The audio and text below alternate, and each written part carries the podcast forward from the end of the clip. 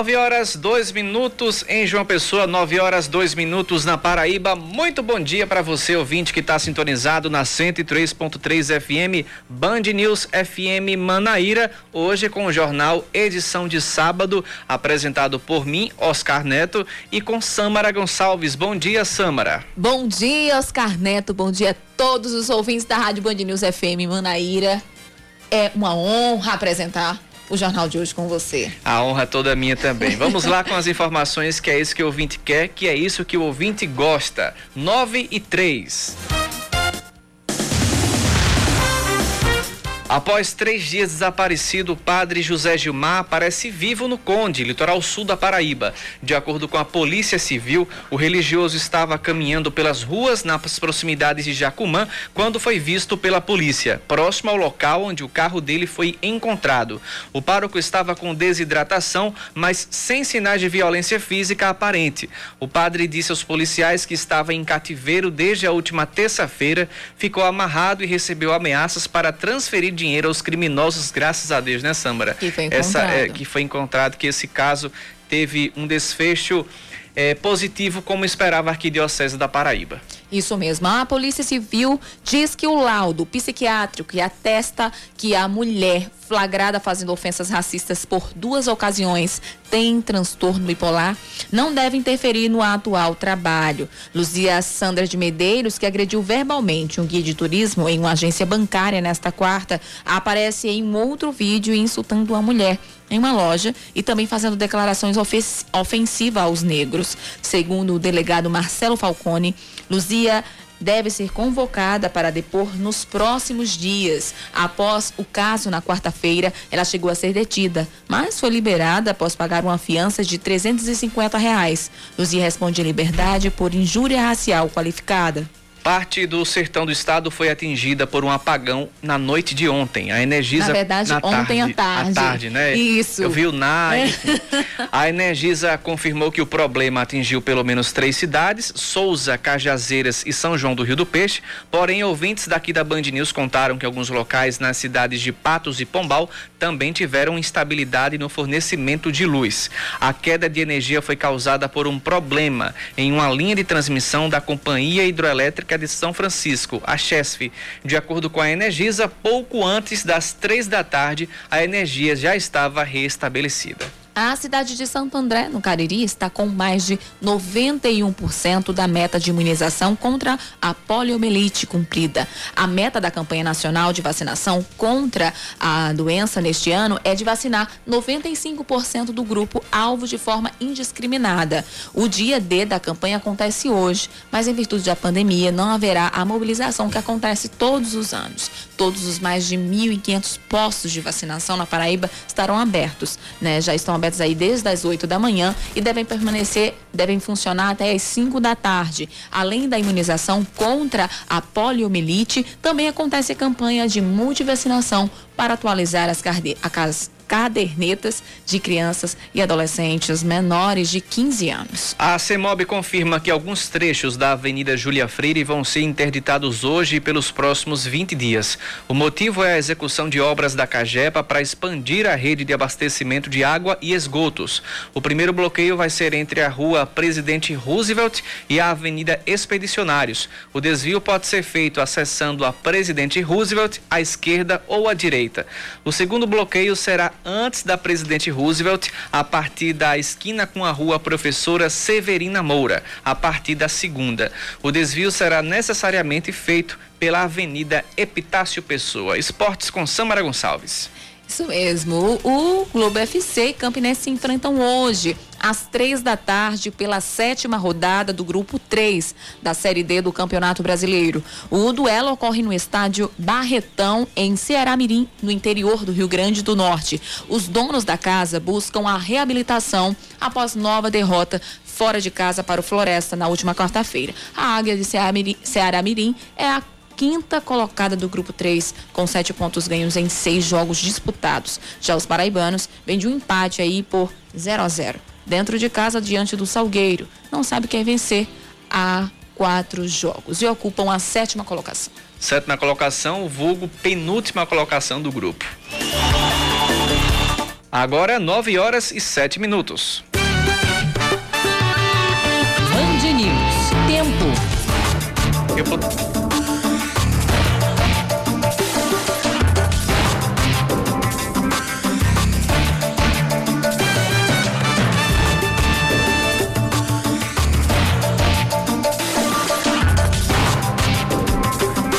9 horas e 8 minutos, aqui pelo menos no centro da capital, céu com muitas nuvens, mas não indica que vai fechar o tempo ou que vai ficar totalmente nublado. O sol ainda consegue aparecer um pouquinho.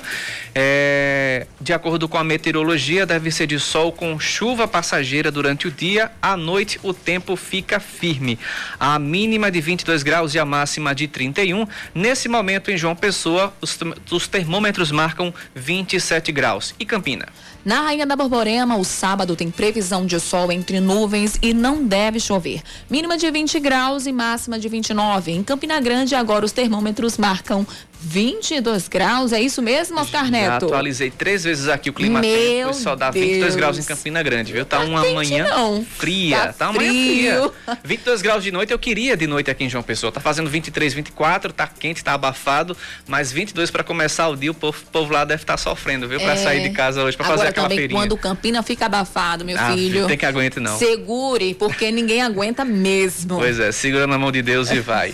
9 horas e 9 minutos em João Pessoa. Você você ouvinte que quer participar, quer mandar a sua mensagem, quer interagir conosco, manda para o nosso WhatsApp 991 11 9207 991 11 9207. Participe, traga a sua informação e mande a sua mensagem. Lembrando que estamos no Instagram também, nas redes sociais, tanto no Instagram quanto no Facebook.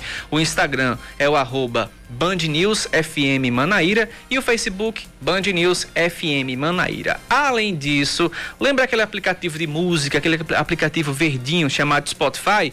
Era usado muito para música, mas agora o jornalismo está invadindo o Spotify e estamos por lá também com nossa programação durante a semana. O Band News Manaíra, primeira edição, apresentado por Cacá e Rejane, e o segunda edição, apresentado por Yuri e Aline, estão lá também para você acompanhar. Temos materiais especiais sobre as eleições 2020, eh, com as informações, com os, o, as entrevistas.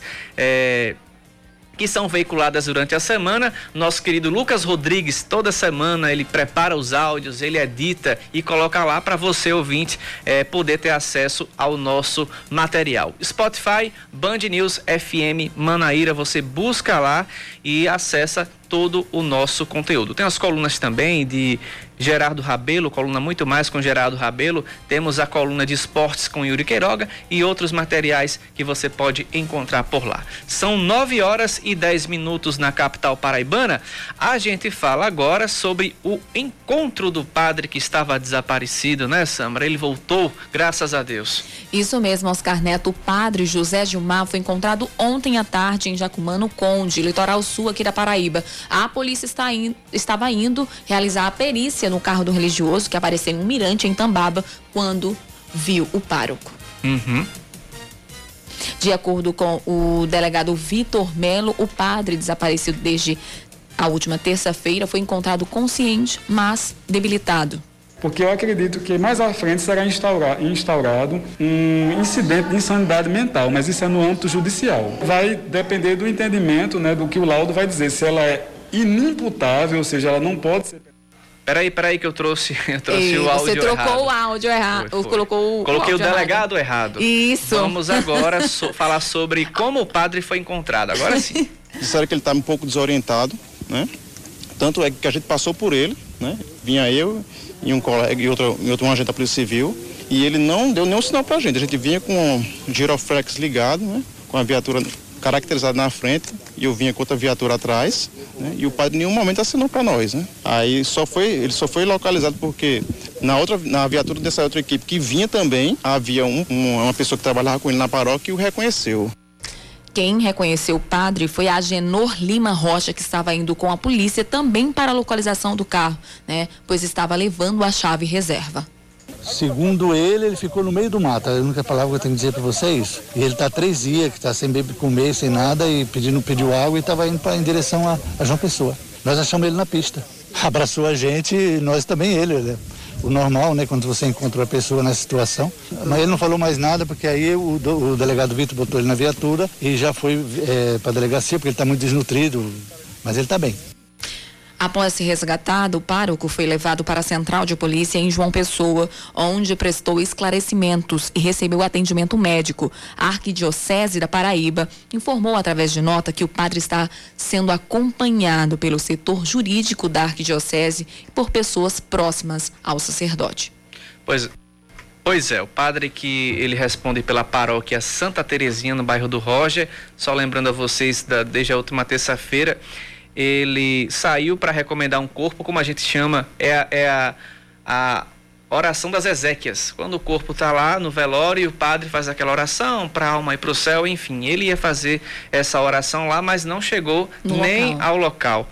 Foi, digamos que, sequestrado, confundido com motorista de aplicativo, sequestrado, passou aí três dias em cativeiro, segundo os relatos da polícia civil e foi encontrado ontem. É, foi uma agonia essa semana, não foi, Samara? Com essa questão do padre. Isso mesmo, também. porque ninguém sabia onde Exatamente. o padre estava. É, os amigos do padre, ah, no caso, um dos amigos do padre até chegou a receber uma mensagem de, de socorro. socorro. Imagina, de socorro. Imagina um pedido de socorro de meio-dia e você só ter acesso às três, às da, três tarde. da é tarde. Então é. todo mundo ficou desesperado. Uhum. A paróquia fez uma vigília, a arquidiocese também se mobilizou, uhum. a polícia civil e a polícia militar, né, que foi quem encontrou o carro. Além da PRF também, né? Isso do, também. De Pernambuco e Rio Grande do Norte também se, mobiliza, se mobilizaram. Se mobilizaram, ne, é, é, se empenharam para encontrar esse carro e uhum. finalmente encontraram. Ontem a polícia militar recebeu essa denúncia de que esse carro estaria abandonado e ao chegar lá, né, encontraram realmente o carro né, o, o, policial, o Major Assis, ele chegou até a dizer né, que não sabe quantos dias estava lá, mas acredito que só um dia mesmo. Uhum. Porque é uma, como é uma área muito movimentada, uhum. vamos dizer assim, não é, não é muito movimentada, mas passa sempre polícia, porque uhum. é, é, uma área turística, né? É um mirante. Então, ele disse que acredita que só estava ali há um dia mesmo. Então, graças a Deus, terminou bem. O padre está bem, é o que importa, né? Exatamente. O carro, que é o de menos a gente sabe no momento desse. O que mais importa é a vida. Mas o carro uhum. também foi encontrado, ou seja, uhum. o bem material e também o padre, que é o mais importante. Está todo mundo ok, está todo mundo bem. Agora é só recuperação, né? Desse Isso, é trauma. é porque é um trauma, Exatamente. realmente, você ficar nas mãos de bandidos por três dias sem comer, uhum. sem beber, enfim. Em cativeiro, longe em cativeiro, da, do seu, do seu, da sua residência. No meio de uma mata. É. Pois bem, trocando de assunto, vamos falar agora sobre a polêmica da semana, né, Samara Gonçalves? A Luzia Sandra de Medeiros, que foi flagrada fazendo declarações racistas em uma agência bancária de João Pessoa, já aparece em um novo vídeo insultando uma mulher em uma loja. Ela se nega a usar a maquineta de cartão depois que uma vigilante negra que estava na fila do caixa. Termina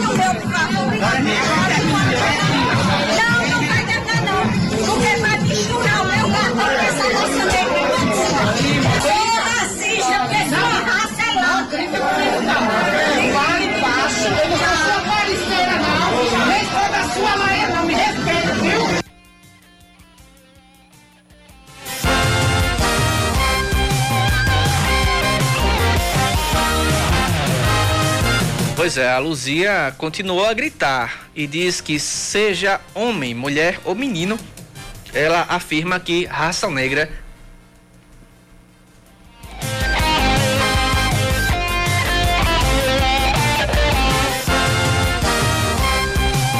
Peraí, probleminhas técnicos aqui. Luzia Sandra continua a gritar e diz que seja homem, mulher ou menino, ela afirma que raça negra não presta. Seja homem, seja mulher, seja menino, seja menor, raça negra não presta. Eu sou Hitler, eu sou Hitler. Sou racista de carteira, se pudesse escrever assim na testa, ó. Racista. É complicado. A gente assistiu o vídeo, né, Samara? Eu acredito que os ouvintes também perceberam que ela escapou realmente de levar umas tapas dessa vigilante, viu? Com a certeza. vigilante, assim como o guia turístico que eu, eu entrevistei, a gente conversou com ele, tivemos, tiveram muita paciência porque você é negra, você escutar uma, um, um desaforo ofensas, desse. Isso é um é, desaforo, né? Isso é um desaforo mesmo. Você escutar um desaforo na sua cara, assim, dizer que sou racista de carteirinha, que sua, sua raça não presta, eu não vou usar a maquineta de cartão porque você é vai bandida, usar depois.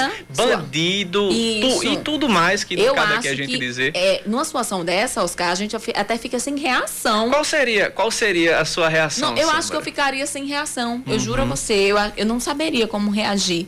Porque você não espera que em pleno século XXI ainda existam pessoas que pensem dessa forma. Uhum, exatamente. E ontem, já falando sobre a investigação, a Polícia Civil recebeu um laudo psiquiátrico que atesta que Luzia Sandra de Medeiros, responsável pelas ofensas, está em tratamento de um transtorno bipolar, mas não está, não está tomando remédio controlado. O delegado da Polícia Civil, que está à frente do caso, Marcelo Falcone, revelou que o documento não deve interferir no trabalho policial porque eu acredito que mais à frente será instaurado um incidente de insanidade mental, mas isso é no âmbito judicial. Vai depender do entendimento né, do que o laudo vai dizer, se ela é inimputável, ou seja, ela não pode ser penalizada, ou semi-imputável. Se for o caso, né, a gente também não sabe, isso tem que ser submetido a uma junta, eu acredito, tem que ser algo mais, mais esmiuçado. Só lembrando a você que esse laudo ele foi divulgado na quinta-feira, não ontem, como eu disse aqui. Ainda segundo Marcelo, a Luzia deve ser convocada para depor nos próximos dias. Faremos a, a, primeiramente as vítimas serão ouvidas, depois a acusada, se houver condições de, de ser ouvida, sim, será ouvida. Porque ela, soube que ela não foi ouvida porque não tinha condições no momento do flagrante. Me parece que não, não ela se recusou, que é um direito também, constitucional, né, de se manter em silêncio, mas eu soube que ela não teve condições de ser ouvida. Só lembrando a você que na última quarta-feira, quando foi, quando foi divulgado o primeiro caso, ela foi levada para a delegacia após fazer declarações racistas contra um guia turístico, aliás, guia de turismo, ele é. é o guia de turismo, só para relembrar essa informação, é, segundo o guia de turismo, ela chegou na agência, olhou uma, um, um cartaz da própria agência é, em que trazia um negro. E ela chegou para um funcionário e perguntou: Vocês fizeram é, um, um, acordo de uma campanha publicitária com essa raça negra? Aí o guia de turismo, que também é negro, estava próximo ao local, estranhou a pergunta da mulher e perguntou a ela: Como é que é, senhora? Aí pronto. Daí para frente foi só esculhambação. Ela esculhambou o guia de turismo, ofendeu, né, no caso, o guia de turismo os negros que estavam perto, outra pessoa chegou para tentar acalmar a situação, era negra, a pessoa era negra também, levou também esculhambação das ofensas racistas é, so, sobre essa mulher. Uma pessoa foi filmar, ela disse: pode filmar. Disse o nome dela de solteira, disse o nome dela de casada e disse que era a maior racista da face da terra. Foi isso mesmo. Foi isso mesmo. A maior racista do planeta. Exatamente. ela, ela parece que ela palavras. bate no peito e tem orgulho de dizer isso, né? Na verdade, aí a, a, foi atestado esse laudo, né? Uhum. Como a uhum. gente trouxe aqui, agora há pouco. É, e ela realmente deve ter esse, esses transtornos, mas a gente conversando aqui um, essa semana justamente sobre isso, dizendo realmente, né? A, a gente tem um problema, uhum. mas esse problema ele só externa ele existe, mas externa aquilo que a gente pensa. Exatamente. Externa aquilo que a gente é. Nenhuma doença ela vai entrar em você, nenhum transtorno vai entrar em você com um chip com informações, né? aquilo ela se exaltou, lógico, por conta desse transtorno bipolar. Mas aquilo que ela falou tá ali dentro, né? Tá ali acho que o, só o que, é o que ela defende, ela o que ela sempre defendeu e o que defende. Podemos estar errados, né? Uhum. Que um psicólogo que esteja nos ouvindo. Ou psiquiatra. o psiquiatra. A gente tá falando aqui só do bom senso do jornalismo mesmo. Mas é, é, eu acredito que é isso. A gente só fala né, do que o coração tá cheio. A Exatamente. boca fala que o coração, do que o coração tá cheio. Pois é, são 9h22, um rápido intervalo. Já já nós voltamos com mais informações aqui na Band News FM Manaíra.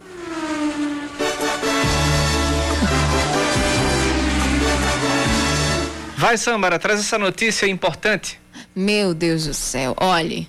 Parece até coisa boa, mas não é não, viu? A Câmara de Vereadores de Santa Rita é a campeã de gastos com diárias de vereadores e servidores em 2019. Das 223 câmaras municipais paraibanas, 139 empenharam valores com diárias e 84 não tiveram ou não informaram gastos. O resultado consta em um levantamento realizado por pesquisadores do curso de Gestão Pública da UFPB. As despesas chegaram perto de 620 e 20 mil reais. A diferença de despesa com diárias entre a Câmara Municipal de Santa Rita e a segunda colocada é de mais de 460 mil reais. Arredondando hum. quase meio milhão de reais, né? A diferença é, aí. O que não me admira, né? Exatamente. Já que foi, foram vários vereadores foram detidos após as farras. Final do ano passado. Isso, das diárias, né? uhum. né? É, fazendo um tour, né? Lá na cidade de Gramado, né? Isso. Exatamente. Maravilhoso. No Para fazer um curso em plena época de alta temporada lá, né? Que é no final do ano por conta do Natal Luz. Enfim, acho que foram bem as... para pegar exemplos de como enfeitar a cidade, né? Durante o Natal. É, mas tá aí, né? Eu espero uhum. que a população aprenda. Eu sou de Santa Rita e eu espero Exatamente. que a população veja bem, analise, uhum. porque as eleições estão aí e vão ter a oportunidade de pelo menos mudar. Vai ficar entre aqueles que vão analisar e votar bem e aqueles que não vão estar tá nem aí por conta disso, né? Infelizmente. Mas a gente espera sempre positivo, sempre, sempre que o pessoal analise cada proposta e veja como cada um se comporta ou se comportou. E tem um voto consciente. Exatamente. É o que importa. São 9h27. O secretário de Saúde da Paraíba, Geraldo Medeiros, diz que a Paraíba corre riscos de sofrer um novo surto da Covid-19 a partir das segunda quinzena de novembro no fim do primeiro turno das eleições municipais. Geraldo criticou as lideranças políticas por provocarem aglomerações durante a campanha eleitoral. Ontem, a Paraíba registrou 576 novos casos de Covid-19 e sete óbitos, sendo quatro deles ocorridos nas últimas 24 horas. Até o momento, 128.032 pessoas já contraíram a doença, 104.015 já se recuperaram e 2.977 infelizmente infelizmente morreram. Em todo o estado, a ocupação total de leitos de UTI é de 35%. A UFCG divulgou o edital de convocação e o calendário das eleições para reitor e vice-reitor, que deve acontecer no dia 20 de novembro. Ainda de acordo com a UFCG, o processo será realizado de maneira proporcional, cabendo aos servidores docentes o peso de 70% e aos servidores técnicos, administrativos e estudantes 15%. As candidaturas já podem começar a serem inscritas a partir de hoje.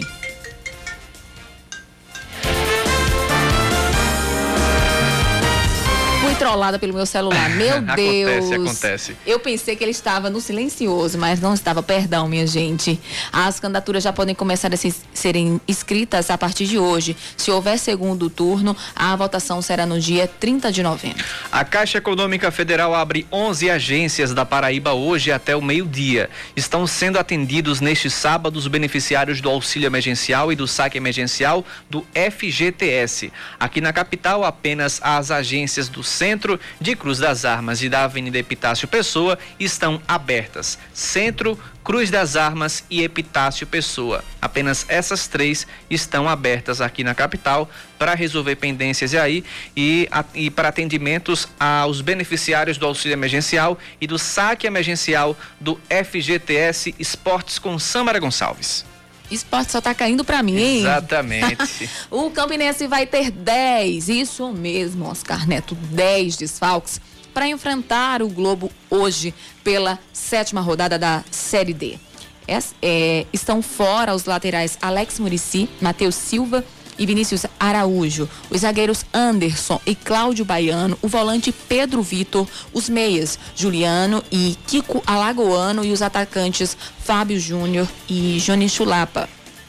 Com isso, apenas os laterais Alex Travassos e Fabinho estão à disposição do técnico Givanildo Sales para o jogo deste sábado.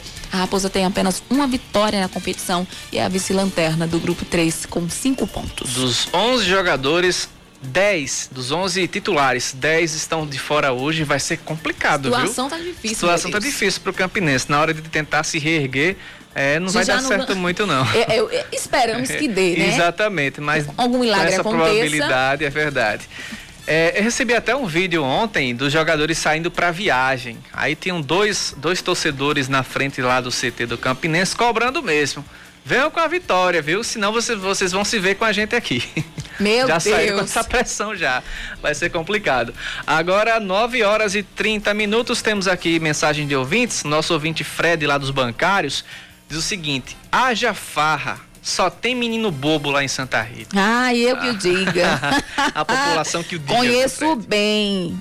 É tanto do candidato. Exato. Vamos ver, né? Se, se vai se salvar alguns. Tem um milagre, né? Pelo menos. Exatamente. Nosso ouvinte Souza mandou aqui uma mensagem sobre o caso da mulher, né? Nessa semana que ofendeu duas pessoas, proferiu declarações racistas e ele tem uma mensagem aqui pra gente de áudio. Vamos ouvir. Fala, Souza. Bom dia a todos que fazem a banda JP. Com relação a essa senhora, entre aspas, que é racista, só um rápido comentário. Nós vivemos talvez o pior momento da nossa história, do nosso país, onde os valores estão completamente invertidos. Quem tem honra, dignidade e tenta fazer o seu é inv- invariavelmente perseguido. E esses funcionários não reagiram, porque se eles reagissem, iriam perder o emprego na mesma hora. É assim que as coisas, as coisas funcionam. E eu falo isso de experiência própria. Obrigado pelo espaço.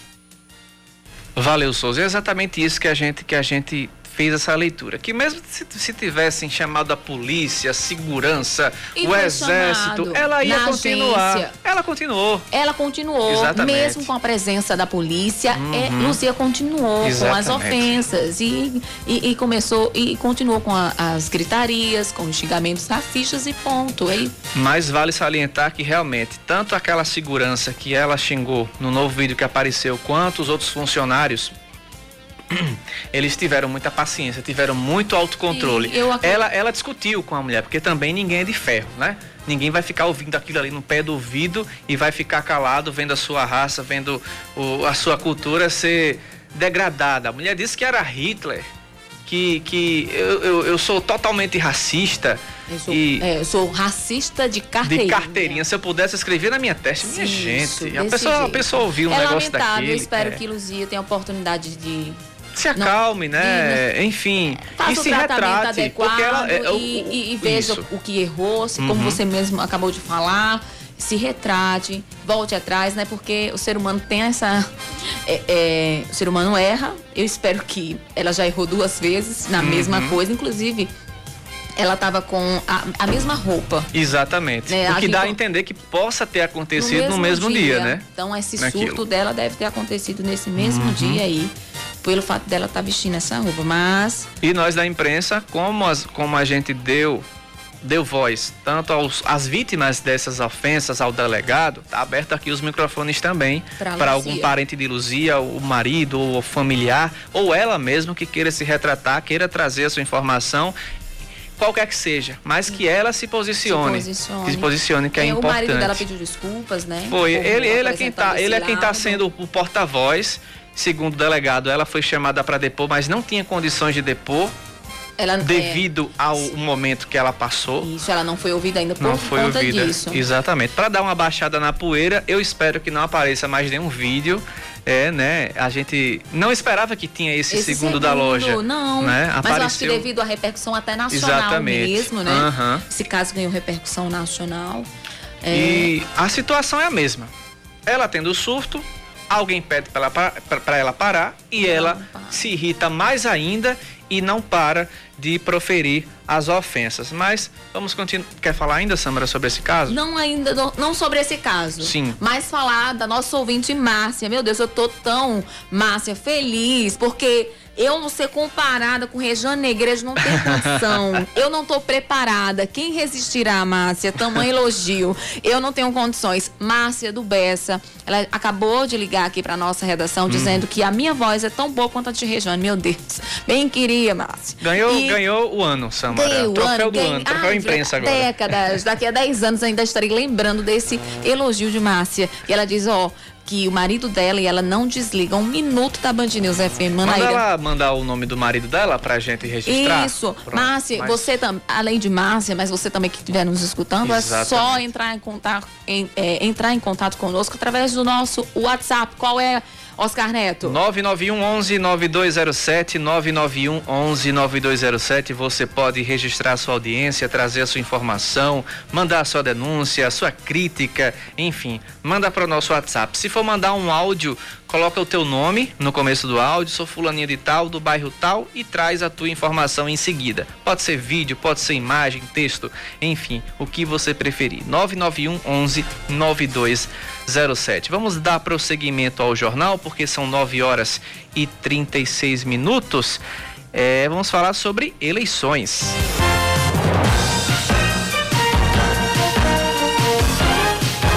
Na Band News FM, eleições 2020. Vamos lá, porque quem estiver com coronavírus e não puder votar, vai poder justificar o voto após o dia da eleição. Mais informações com Juliana Santos. Agora sim, Juliana Santos falando sobre as eleições e também quem tiver com coronavírus vai poder justificar o voto. 937. Ser do grupo de risco ou estar em isolamento social devido à Covid-19 não tira a obrigatoriedade do voto. Está na Constituição Federal. O artigo 14 é claro ao determinar que o voto é secreto, direto e obrigatório. É facultativo apenas para os adolescentes com idade entre 16 e 18 anos e para idosos a partir de 70 anos. De acordo com o chefe de cartório da 64ª Zona Eleitoral, Ederson de Araújo Júnior, as pessoas que não podem comparecer ao local de votação por estarem infectadas pelo coronavírus ou outra doença podem justificar após o pleito. Ele sendo grupo de risco ou estando porta, sendo portador da Covid-19, tendo, tendo a doença nos últimos 14 dias antes do pleito,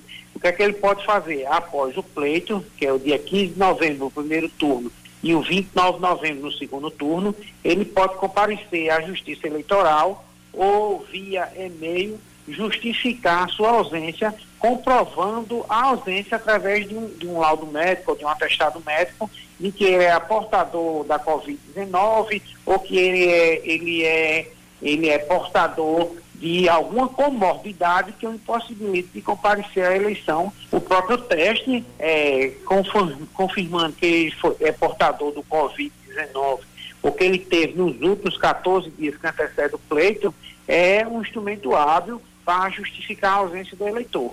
O objetivo maior de manter o voto obrigatório, mesmo em um ano atípico, estimular a população a participar do pleito e escolher os seus representantes. E muitas atividades sociais, como posse em concursos públicos e empréstimos, exigem que os eleitores estejam quites com a Justiça Eleitoral. Aqueles eleitores que não votam por ser obrigatório, eles não vão estar quites com a Justiça Eleitoral e, consequentemente, eles não, não vão poderão tirar empréstimos bancários, não vão poderão é, tirar passaportes e vários atos da vida civil do cidadão, como posse em cargo público para entrar na faculdade cerca de 2 milhões 966 mil 759 eleitores estão aptos a votar na Paraíba, em 8.541 sessões distribuídas nos 223 municípios. 9h39, ainda sobre as eleições, vamos falar sobre a agenda dos candidatos neste sábado. Começando por ordem alfabética, Anísio Maia do PT pela manhã faz um bandeiraço no Valentina, à tarde participa de uma roda de diálogo com a vereadora, de uma plenária no centro da cidade e faz panfletagem no bairro de Oitizeiro. À noite, Anísio inaugura o comitê de campanha no bairro dos Bancários. Camilo Duarte, do PCO, hoje pela manhã participa de uma plenária do partido e à tarde de uma reunião no comitê de campanha. Carlos Monteiro, da Rede, pela manhã visita apoiadores do bairro dos Estados e da Torre. À tarde se reúne com apoiadores no bairro de Mangabeira e Bancários e à noite grava vídeos para as redes sociais. Cícero Lucena, do PP, agora pela manhã participa de um café da manhã com lideranças e se reúne, é, na, participa de uma reunião na comunidade Pedro Lins. À tarde ele tem um almoço com apoiadores. Em seguida, se reúne com lideranças religiosas, depois participa de um evento é, no comitê e à noite se reúne com apoiadores e lideranças. Edilma Freire do PV pela manhã visita a população de Cruz das Armas, também em Mangabeira, e em seguida concede entrevista a uma rádio no bairro do Valentina. À tarde tem encontro com moradores da Torre e depois no bairro dos Bancários. À noite participa de reuniões com moradores do Centro, Mangabeira 2 e Alto do Mateus.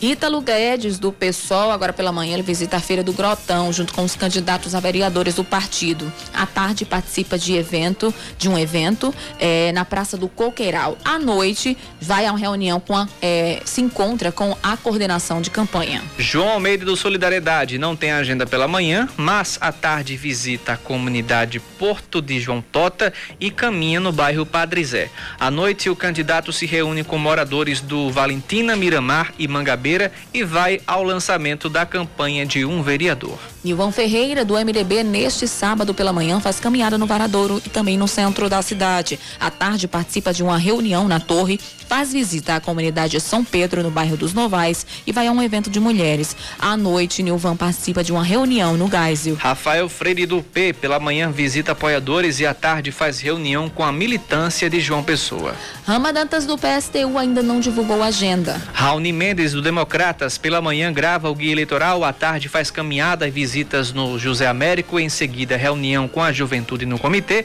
e depois no bairro das Indústrias. À noite faz visitas e reuniões no, no Cristo e na Penha.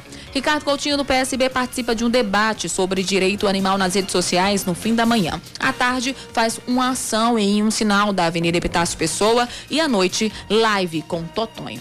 Rui Carneiro do PSDB pela manhã faz reunião com apoiadores e visita comerciantes. À tarde tem reunião com apoiadores e à noite agenda religiosa. Valber Vigulino do Patriota Bem grande a agenda de Valber. Agora pela manhã participa de feijoada com uma candidata vereadora no Templo Central, em Jaguaribe, e também no bairro dos Bancários. À tarde participa de aniversário no Bessa, é, faz uma visita em seguida, participa de uma feijoada com o candidato a vereador no Distrito Industrial. Em seguida, tem uma reunião com o pastor Fernando na igreja Mãos do Arado, né, uma igreja evangélica no bairro das Indústrias. E à noite tem uma reunião no Colinas do Sul e no Gásio. 9h43, como o Cacá diz, a quem interessa a poça, essa é a agenda dos candidatos a prefeito de João Pessoa. 9h43, rápido comercial e já já voltamos com mais informações locais.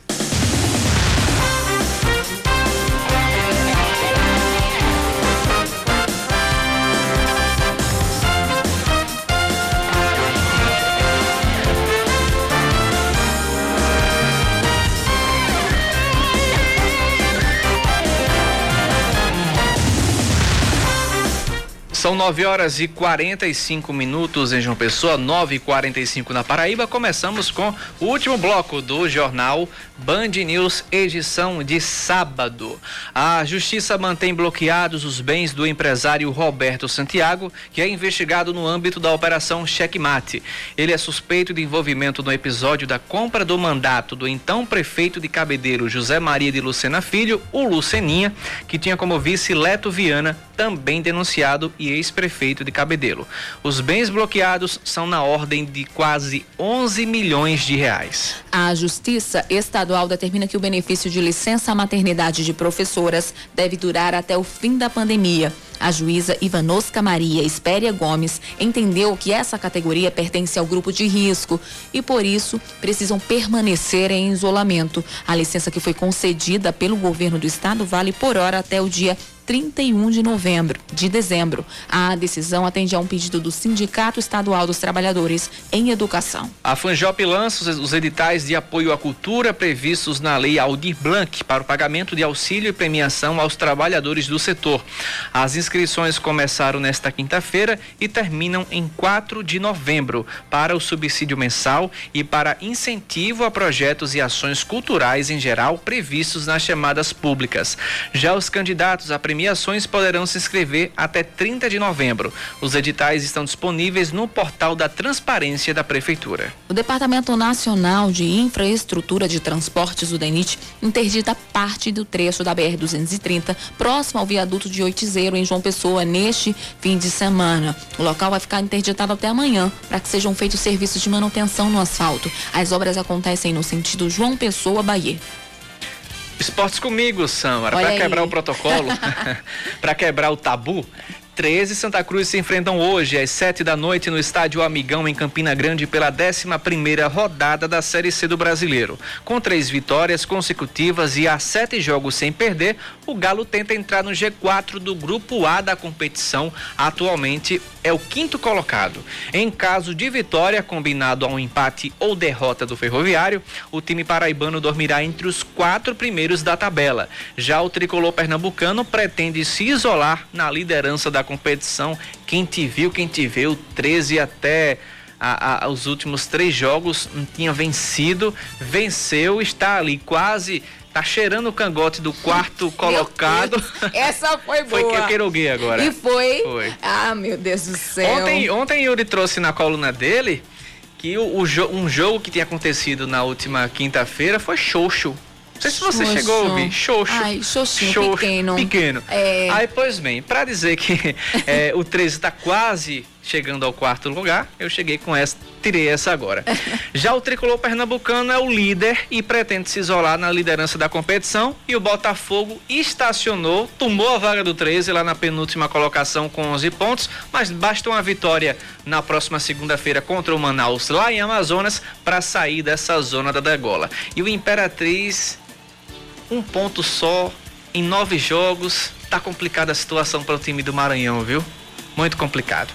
São 9h48, a gente já pula do esportes para uma entrevista super importante que fala sobre o dia D da vacina, dia D da multivacinação e da vacinação contra a poliomielite. Sobre essa ação a gente conversa agora com o chefe de imunização de João Pessoa, o Fernando Virgulino. Fernando, bom dia para você. Eu já começo perguntando quem pode se vacinar hoje. Bom dia. Bom dia. A gente está nesse momento participando de duas campanhas de vacinação. É a campanha da vacinação que previne contra a poliomielite. Para essa tem um público-alvo específico, que são crianças de um ano a menores de 5 anos de idade, que é até 4 anos, 11 meses e 29 dias. Essa campanha de vacinação ela é de forma indiscriminada. Então, todas as crianças nessa faixa etária deverão tomar a vacina que previne contra a poliomielite. Temos também, em conjunto à vacinação contra a poliomielite, também a vacinação de multivacinação. Essa campanha ela tem como foco crianças e adolescentes menores de 15 anos de idade. Essa campanha ela visa atualizar a caderneta de vacinação, principalmente porque nesse momento de pandemia muitas pessoas deixaram de se vacinar e temos que entender a importância dessa imunização. Existem doenças que são prevenidas através da vacinação. O coronavírus ainda não tem uma vacina para prevenção, mas nós temos mais de 20 tipos de doenças que podem ser prevenidas através da vacinação e que caso não esteja vacinado e imunizado, corre um risco aí do adoecimento e chegar ao óbito.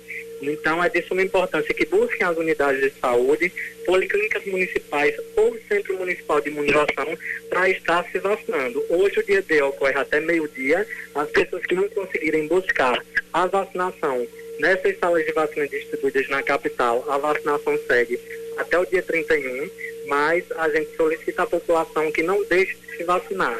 Não se preocupem com relação à vacinação no momento de pandemia, nossos profissionais estão preparados a ofertar uma vacina de qualidade, todos paramentados. A população já está ciente das medidas de prevenção, que é o uso da máscara e o distanciamento social. Então, se chegou, tem alguém ali aguardando a vacinação, fica um pouquinho distante de esperar a sua vez e todo mundo sai aí vacinado e livre das doenças que podem ser prevenidas através da vacinação. Fernando, durante a campanha para vacinação da gripe com os idosos, com a comunidade em geral, a gente teve uma verdadeira correria, né, sobre para o pessoal procurar essas vacinas, inclusive ficou parado por um tempo para esperar mais doses do Ministério da Saúde. Foi uma demanda muito Foi uma grande. demanda muito grande. E nessa nessa mobilização para vacinação de crianças e adolescentes, qual a expectativa de vocês? Será que o povo realmente vai procurar como procurou a dos idosos e se vocês estão preparados para essa, essa demanda, se essa demanda for grande, como foi a da vacinação contra a gripe. Isso é um público diferenciado. A campanha da gripe, ela tem é um público que fica sempre mais atento, esperando pela campanha de vacinação. Esse público já é um público mais difícil da gente atingir. Por isso que a gente pede que as pessoas se conscientizem, porque a criança ela não tem a consciência da importância da vacinação para ela. Quem tem que ter essa consciência são pais e responsáveis pelas crianças e os adolescentes, para que eles estejam se vacinando. Não se preocupe que falta de vacina não vai ter. Essa vacina é uma vacina que está distribuída na rotina. Ela geralmente está nas unidades os 12 meses do ano, mas o que tem acontecido no momento de pandemia são que as crianças e adolescentes não estão se vacinando e eles estão vulneráveis. Quando a gente fala em poliomielite, poliomielite é, é nada mais é do que a paralisia infantil. Então é uma vacinação de suma importância. Nós temos dois países aí de forma epidêmica para doença da poliomielite, que é Afeganistão e Paquistão, e como o turismo está em alta, a gente pode ter algum turista que vá até esses países e traga o poliovírus para o Brasil e com nossas crianças susceptíveis, essas crianças correm um risco muito grande de estar adquirindo essa doença tão temida. Então, por isso a gente pede que as pessoas se conscientizem. A vacinação só faz um bem, a vacinação é segura e é importante manter nossas crianças e adolescentes imunizados para que não tenha uma doença que pode aí tirar a vida de pessoas que têm todo um futuro pela frente. Fernando, quem está falando, aqui é Samara Gonçalves. E eu queria perguntar para você o que, é que as pessoas, quais os documentos que as pessoas, pessoas precisam levar para poder se vacinar? Geralmente o documento que é primordial para ser levado é o cartão de vacina. Mas vamos supor que o adolescente ele não tem mais o cartão de vacina. Não se preocupe, que ao buscar a unidade será ofertado todas as vacinas necessárias para a faixa etária deste adolescente ou da própria criança, caso tenha perdido o cartão de vacina. Mas é essencial que leve o cartão de vacinas no momento da vacinação, porque lá vai ser avaliado todas as vacinas que são necessárias à faixa etária e quem tiver em situação de atraso vai ser atualizado e ofertada a vacina para essa criança ou adolescente. Fernando, para a gente encerrar, queria que você falasse novamente os pontos de vacinação e como as pessoas podem procurar para se vacinar e o horário também. Certo. Hoje, no dia D, os locais de vacinação são as unidades de saúde da família, policlínicas municipais e o Centro Municipal de Imunização, que é o antigo lactato da Torre. Hoje, o funcionamento está sendo de 8 a meio-dia. Nós temos o dia D hoje, dia 17, e teremos outro dia D no dia 31, aqui na capital. Essa é uma campanha que começou desde o dia 5 e segue até o dia 31. Quem não tiver a oportunidade de se vacinar hoje, no dia D, pode estar buscando a vacinação no decorrer da semana nas unidades de saúde da família, que funciona de 7 às 11, de meio-dia às 16, nas policlínicas municipais, que funcionam de 7 às 17, e no Centro Municipal de Imunização, que funciona de 8 às 16. Fernando, obrigado pela participação, obrigado pela, pela entrevista e um bom trabalho para você. De nada. Pois bem, Samara, reforçar é isso que a pergunta que a gente que eu fiz sobre a, a, vacinação contra os idosos realmente sobre essa responsabilidade, porque o idoso ele pode ir só se vacinar, mas a criança não. A criança tem que ser orientada pelo pai, pelo, pelo responsável, responsável. para que seja levada para tomar essa dose da vacina contra a poliomielite, que é a paralisia infantil, uma doença que, a, que atinge crianças e precisa ser erradicada. E como ele falou, é um vírus igual corona. Você pode viajar para um país que tenha um surto ou tenha casos confirmados da poliomielite, Ou trazer para cá. Vir e, Exatamente. E com o vírus e você. E você ser, ser, ser, e a criança ser infectada e ter o risco de contrair a, a paralisia infantil. Esse dia D para vacinação é, é para adolescentes menores de 15 anos em todo o país acontece hoje. É, teve uma cerimônia também lá em Brasília é, e os esforços estão sendo concentrados para conscientizar a importância do ato, por isso que a gente trouxe essa entrevista aqui. E agora, Oscar hum. Neto, final de semana, né? Exatamente, e sabadão, né? Sábado. Então, depois de meses fechado aí por causa da pandemia do coronavírus, o Parque Zoobotânico Arruda Câmara, a Bica, reabriu mas uhum. aí com novas regras para os visitantes, né? O diretor da Bica, Jair Azevedo, Ele explica que tanto os funcionários quanto visitantes deverão usar máscaras e manter o distanciamento. Haverá aí, é, está havendo aí álcool em gel na portaria e também nos banheiros. O número de pessoas dentro do parque também está sendo controlado. Nós reduzimos a carga de ingressos para 20% da capacidade que existia antes da, da pandemia, né, da média de público, e o funcionamento vai ficar um pouco restrito. O, o usuário que chegar no parque vai ter que passar pela medição da temperatura através de termômetro digital. Após é, conferida a temperatura, ele vai é, adquirir seu ingresso haverá também uma mudança no formato das vendas dos ingressos, né? De maneira que de terça a sexta-feira estão sendo postos à venda apenas 100 bilhetes no turno da manhã e 100 no turno da tarde. Nos sábados e domingos, né, nos finais de semana, 200 ingressos pela manhã e 200 à tarde. Em cada turno, quando a carga de ingressos esgotar, a venda será encerrada e os portões fechados. Por que a gente dividiu em dois turnos? Primeiro, porque a carga de ingresso era limitada. Mesmo assim, a pessoa quando chegar no parque de 11 horas, ela não vai poder mais comprar ingresso, porque a bilheteria vai estar fechada. E mesmo que não tenha é, coberto os 100 ingressos, por exemplo. Mas as pessoas têm que entender que a gente tem que fazer isso, porque vai fazer a sanitização, a gente vai ter uma hora só, entre meio-dia e uma hora da tarde, para fazer a sanitização das catracas, é, dos corrimões e das áreas que o, o usuário teve acesso. Então, isso vai estar sendo feito para proteger o público da pandemia. O bebedouro está interditado para evitar contaminação. A direção da Bica recomenda que os visitantes levem a própria água ou comprem na praça de alimentação. O público terá está tendo acesso à área de zoológico e ao parque infantil, porém com restrições. Algumas áreas estarão interditadas, né, como a do lago, que atualmente passa por reformas. Em relação à praça de alimentação, também vai ter suas regras que são similares, né? Vai ter o distanciamento das mesas e vão disponibilizar para os usuários álcool em gel. E vai ter uma pia com água e sabão próximo lá também para que as pessoas possam se higienizar. O Parque Zoobotânico Arru da Câmara está localizado na Avenida Gouveia Nóbrega, no Roger. O funcionamento da bica né, acontece de terça a domingo, com horário especial, das 8 da manhã ao meio-dia e da 1 da tarde às 5 da tarde. Então, é uma boa opção para o final de semana, com tomando todos os cuidados. A uhum. Bica está preparada aí, como o diretor acabou de trazer, o diretor da Bica acabou de trazer. E aí é só seguir as recomendações e tudo certo, né? Apelar para pegar o ingresso. Exatamente. Porque eu acho que as crianças estão todas é, empolgadas. Né? Estão né, sim. Para voltar a brincar é, é, com os amiguinhos, uhum. apesar de é, a gente saber que a pandemia não acabou. Uhum, e a gente precisa fazer toda essa retomada aí com cuidado e com muita cautela. com muita cautela. Porque a criança também pode ser um Isso. portador do vírus e levar para uma pessoa que esteja no grupo de risco. Infelizmente Isso. acontecer algo pior. É verdade. O que aconteceu é semelhante Samara lá em Pernambuco. Pernambuco decidiu abrir os parques de diversões no, na última segunda-feira no feriado meu Aí Deus. você imagina Mirabilândia e Veneza Water Park, como foi. Venderam metade dos ingressos, que é só metade da capacidade, venderam em um dia. Os dois. Os dois. Então foi daquele jeito, daquele modelo, como se fala por aqui. Minha nossa. Samara 10 em ponto, só dá tempo da gente aqui mandar um abraço para Neide da Torre, que parabeniza aqui os, os, os pintores pelo